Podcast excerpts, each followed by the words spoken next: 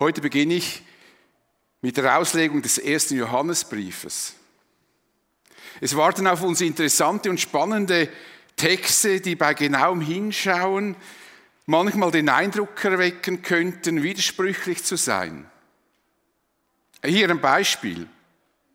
Im ersten Kapitel des Briefes lesen wir, wenn wir behaupten, wir hätten nicht gesündigt, machen wir Gott zum Lügner und geben seinem Wort keinen Raum in unserem Leben. Doch im dritten Kapitel, im selben Brief, scheint es, als würde Johannes das Gegenteil behaupten, denn er schreibt, wer aus Gott geboren ist, sündigt nicht, denn in ihm ist und bleibt die erneuernde Kraft Gottes. Gott ist sein Vater geworden. Wie könnt ihr da noch sündigen? Wir sehen, der Brief ist spannend. Wie übrigens die meisten Texte in der Bibel, wenn wir sie genauer betrachten. So geht es mir ja ständig. Wenn ich einen Bibeltext nehme, um darüber zu predigen, dann denkt man am Anfang, ja, da kann man das und das dazu sagen. Und dann liest man den Text etwas genauer, schaut, was ist drumherum, was sagen Kommentatoren und dann gibt es den Moment, wo man denkt, ich weiß gar nicht, was ich dazu sagen kann noch. Und da muss man sich wieder durchringen und, und, und herausfinden, was sagt jetzt dieser Text. Biblische Texte sind nicht immer so einfach zu erfassen, wenn man sie genauer anschaut. Es gibt aber meistens eine gute und einleuchtende Erklärung. Auch für diese beiden Aussagen gibt es eine gute, einleuchtende und verständliche Erklärung. Und im Verlauf dieser Serie werde ich noch aufzeigen, warum hier kein Widerspruch vorliegt. Aber nicht heute. Müsst halt einfach immer kommen, dann irgendwann. Ich sage euch dann noch bei welcher, dass ich das klären werde. Ich werde den ersten Johannesbrief in verschiedene Serien unterteilen. Die erste Serie lautet Grundlegendes zum christlichen Leben.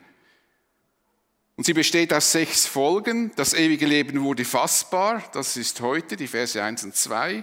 Das ewige Leben kommt zu mir, online mit, online mit dem guten Gott. Leben in echter und tiefer Gemeinschaft und leben in einer gesunden Selbsteinschätzung. Hier kommt die Erklärung dann für diesen scheinbaren Widerspruch. Und leben nach einem Fiasko. Der Johannesbrief ist, wie die meisten Briefe im Neuen Testament, ein apologetisches Schreiben. Apologetik ist die Verteidigung einer Weltanschauung oder einer Überzeugung und die christliche Apologetik verteidigt die Lehren und Wahrheiten des christlichen Glaubens. Die Apologetik, die uns in der Bibel begegnet, ist, hat einen eigenen Charakter. Die Überzeugungen, die bekämpft werden, bleiben im Hintergrund. Wir erfahren über die jeweilige Irrlehren relativ wenig. Das ist der Grund, weshalb wir den apologetischen Charakter eines eines biblischen Textes oft nicht sofort erkennen. Johannes geht so vor, dass er die Überzeugung besonders hervorhebt und betont, die von den falschen Lehren angegriffen und verändert werden. Er macht es so, wie wenn er jemandem erklären würde, wie man Falschgeld erkennen kann. Er beschreibt nicht die verschiedenen Varianten des falschen Geldes. Das wäre ja eine endlose Geschichte, sondern er erklärt ganz genau, wie man das richtige Geld erkennen kann. Auf was man schauen muss, dass man weiß, das ist echtes Geld. Hier ein typisches Beispiel, das auch für den Text, den wir heute anschauen, von Bedeutung ist. Johannes schreibt, an folgendem könnt ihr erkennen, ob jemand sich zu Recht auf Gottes Geist beruft, wer sich zu Jesus Christus als zu dem bekennt, der ein Mensch von Fleisch und Blut geworden ist, hat den Geist, der von Gott kommt. Also er legt fest, es geht ihm darum, was wir glauben, welche Überzeugung wir haben. Johannes sagt hier nicht, was die anderen über Jesus sagen oder denken. Er erklärt, worauf man achten muss, um zu erkennen, ob man es mit einem echten Christen zu tun hat ob jemand nur christlich spricht, aber Christus gar nicht kennt. Das ist die hauptsächliche Vorgehensweise der Apologetik, die uns in der Bibel begegnet. Und ich finde, das ist wirklich Gottes Weisheit, weil diese Apologetik ist zeitlos und universell. Und weil das so ist, können wir heute, kann die uns heute noch helfen, weil es ja nicht wichtig ist, dass wir genau wissen, was die Leute damals anders geglaubt haben, sondern es ist wichtig, dass wir wissen, was wir zu glauben haben und dann erkennen wir, was nicht in Ordnung ist und was Korrektur bedarf. Jedenfalls ist es für Christen sehr wichtig, dass wir genau wissen, was und an wen wir glauben.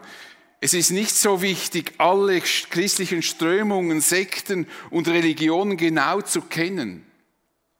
Wir müssen nicht unbedingt wissen, was andere falsch sehen oder lehren. Wir müssen aber wissen, was wir glauben. An welche Überzeugungen wir festhalten müssen. Wenn wir wissen, was wir glauben, werden wir die falschen Lehren erkennen. Mögen sie noch so raffiniert und täuschen nahe an der Wahrheit liegen. Wir werden sie erkennen. Und wenn manchmal neue Lehren mir begegnen, das ist ja nicht unüblich, und mir jemand etwas erklärt, dann kann ich manchmal für mich sagen, so kenne ich Jesus nicht. So kenne ich ihn nicht. Das ist mir fremd. Und ich erkenne das auch nicht, dass das so in der Schrift gelehrt wird. Ich muss nicht ganz genau wissen, wie der andere Mensch, was er alles noch für, für Gedanken hat. Ich weiß einfach, das hat mit mir, mit meinem Glauben an Jesus nichts zu tun. Beginnen wir mit, dem, mit, den ersten vier Versen dieses Briefes. Heute werden wir uns mit den ersten beiden Versen beschäftigen und nächsten Sonntag mit den drei mit den Versen 3 und 4. Johannes schreibt, was von, an, was von allem Anfang an war, was wir gehört haben, was wir mit eigenen Augen gesehen haben, was wir angeschaut haben und betastet haben mit unseren Händen, nämlich das Wort des Lebens, davon reden wir. Denn das Leben ist offenbar geworden. Und wir haben es gesehen, wir sind Zeugen dafür und verkünden euch das unvergängliche Leben, das beim Vater war und sich uns offenbart hat. Was wir so gesehen und gehört haben, das verkünden wir euch, damit ihr in Gemeinschaft mit uns verbunden seid. Und die Gemeinschaft, die uns miteinander verbindet, ist zugleich Gemeinschaft mit dem Vater und mit Jesus Christus, seinem Sohn. Das erfüllt uns mit großer Freude. Und wir schreiben euch diesen Brief, damit unsere Freude vollkommen wird. Also dieser Brief, da geht es darum, dass unsere Freude vollkommen wird. Und ich hoffe, dass dann das auch so ist. Johannes stellt sich als Schreiber persönlich nicht vor. Und er begrüßt auch die Empfänger des Briefes nicht. So wie der Hebräer hat dieser Brief eher der Charakter einer Lehrschrift oder einer Unterweisung oder einer Predigt. Denn am Ende des Briefes fehlen auch typische, äh, typische persönliche Grüße eines Briefes, wie man das, wie man das von den Paulusbriefen kennt. Ein wichtiger Punkt verrät uns Johannes gleich zu Beginn, auch über sich. Er versteht sich als Teil einer Gemeinschaft. Er schreibt, wir was wir gehört haben, was wir mit eigenen Augen gesehen haben und was wir angeschaut haben. Und bei diesem Wir bleibt er auch im fortlaufenden Text, es ist ihm wichtig.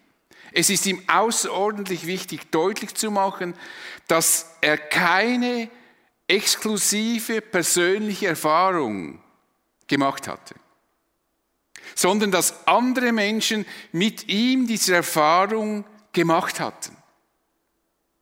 Wenn Johannes in besonderer Weise, wenn Johannes in dieser Weise mit diesem Wir einschließt, werden wir gleich noch sehen. Johannes beginnt mit, damit und schreibt, was von, was von allem Anfang an da war.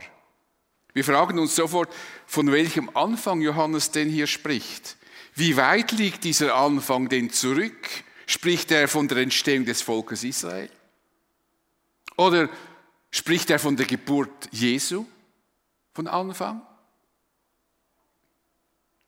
Ich denke, Johannes meint damit den Anfang, den er bereits in dem Evangelium, das er selber geschrieben hat, erwähnte. Denn er beginnt das Evangelium mit dem Satz, am Anfang war das Wort. Das Wort war bei Gott und das Wort war Gott.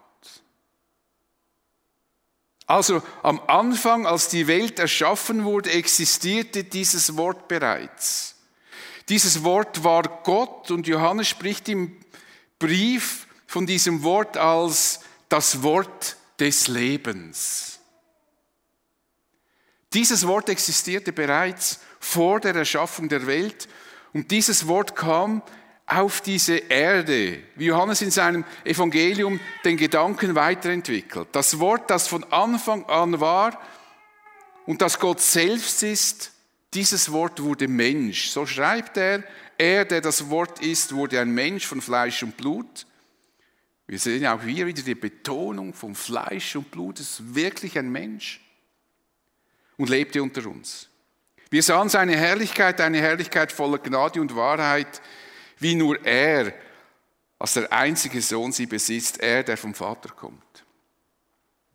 Gott besucht die Erde und die meisten von uns wissen, dass damit nur Jesus Christus gemeint sein kann, der von Maria geboren wurde.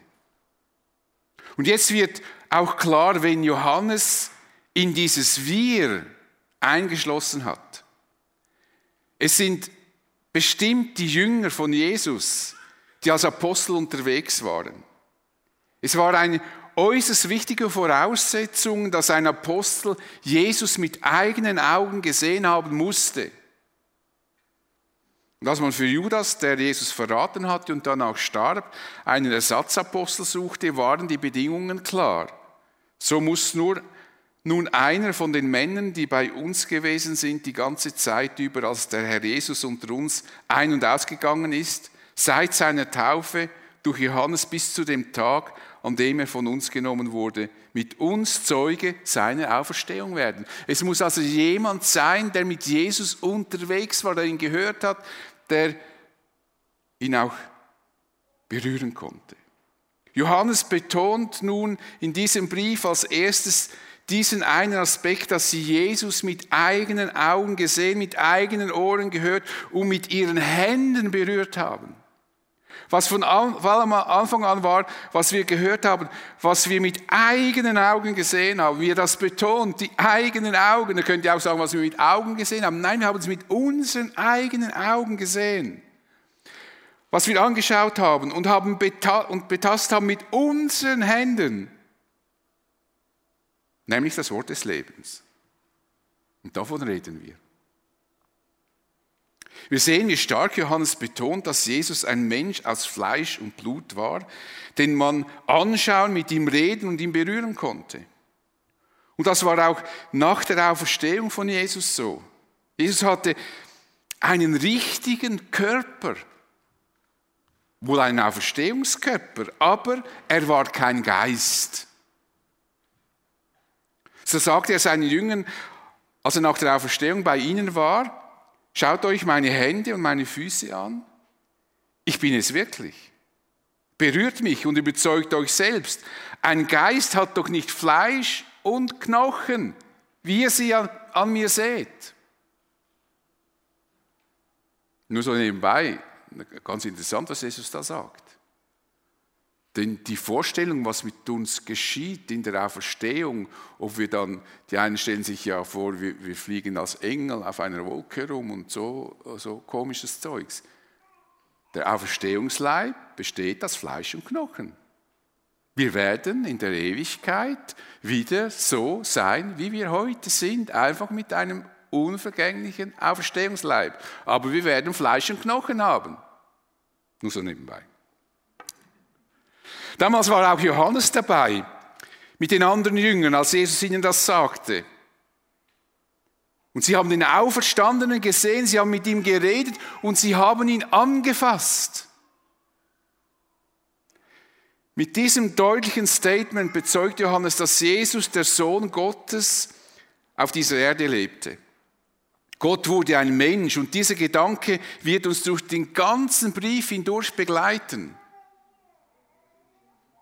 Es ist Johannes wichtig zu zeigen, dass das Wort des Lebens nicht eine innere Erfahrung ist, die ein Mensch machen kann.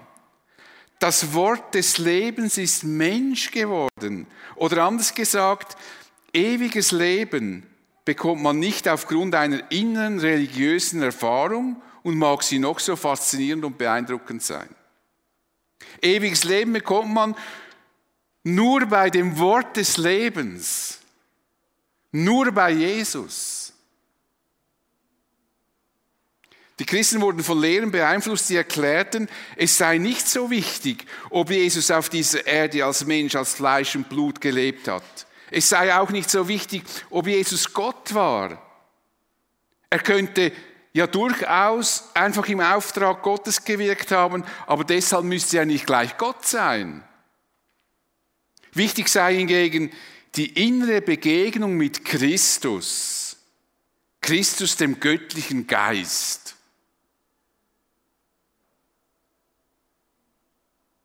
Dieses Gedankengut wird uns in diesem Brief oft begegnen und wir werden im Laufe des Briefes dieses Gedankengut, das heute weiter verbreitet ist, als wir vielleicht denken, besser verstehen lernen.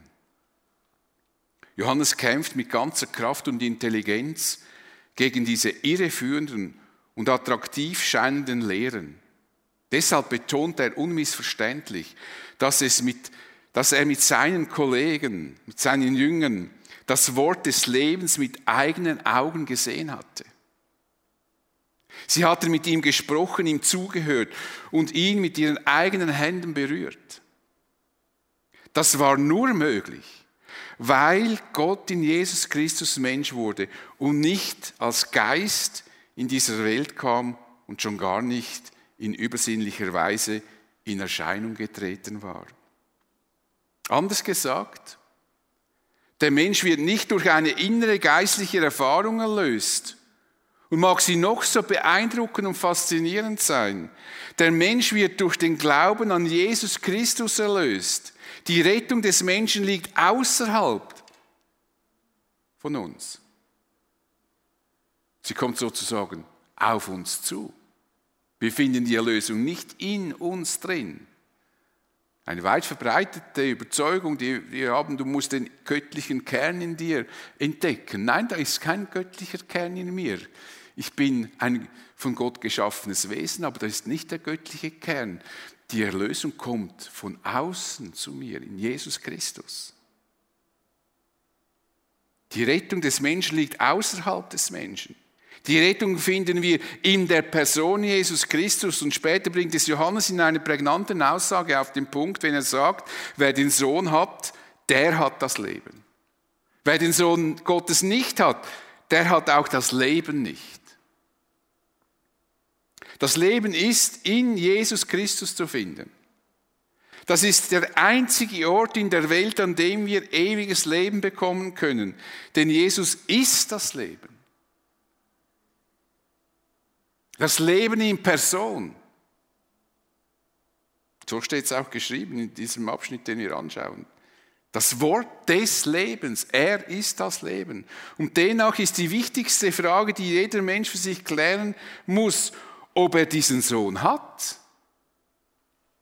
Ob er mit Jesus in Verbindung steht, der vor mehr als 2000 Jahren die Erde besuchte.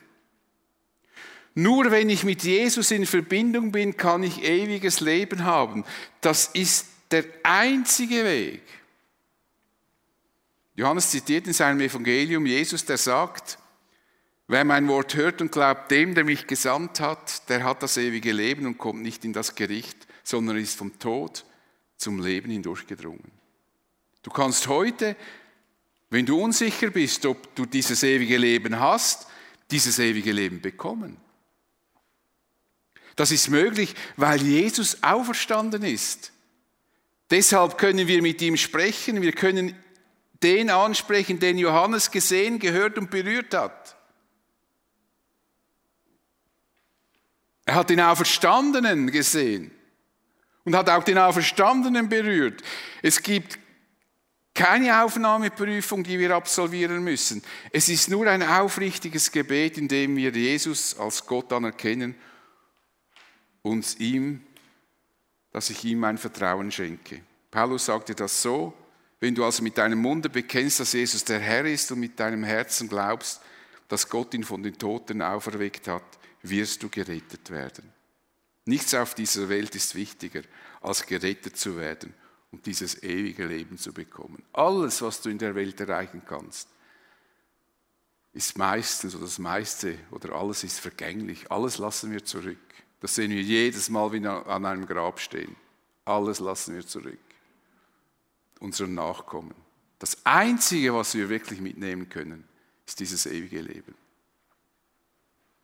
Johannes war einer der Augenzeugen dieses Lebens. Er sagt damit den Christen, sie sollen an dieser Tatsache festhalten und sich durch andere Ansichten nicht irritieren lassen. Denn das Leben ist offenbar geworden und wir haben es gesehen.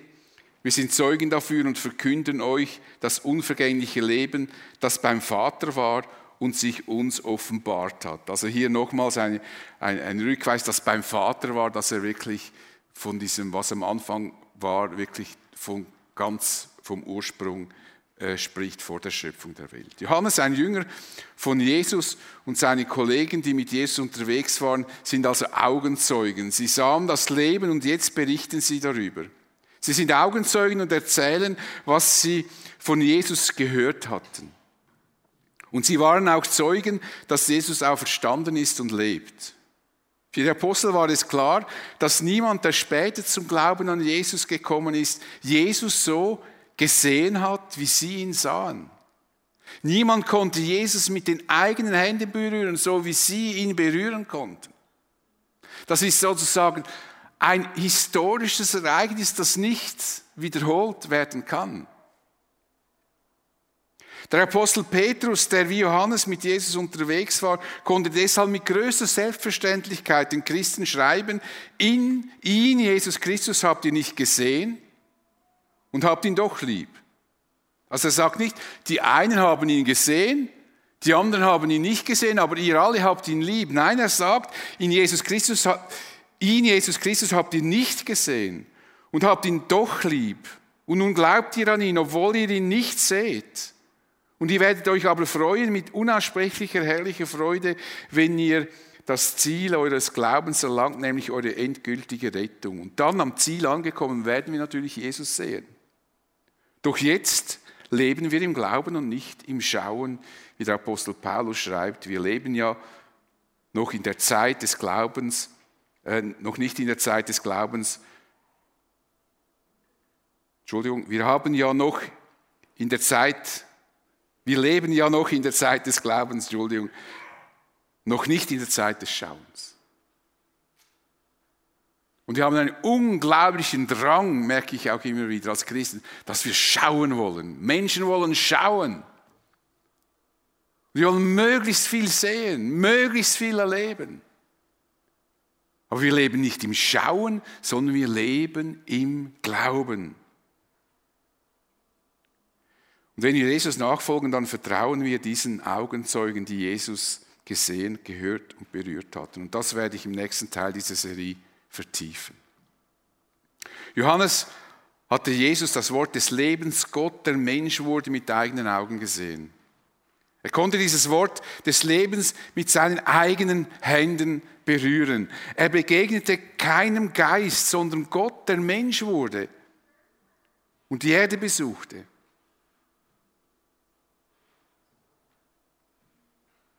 Von diesem Leben spricht Johannes und macht damit deutlich, dass es keine andere Botschaft gibt, die Menschen retten könnte. Die Botschaft des Evangeliums hat seinen Ursprung in dem, der von Anfang an war.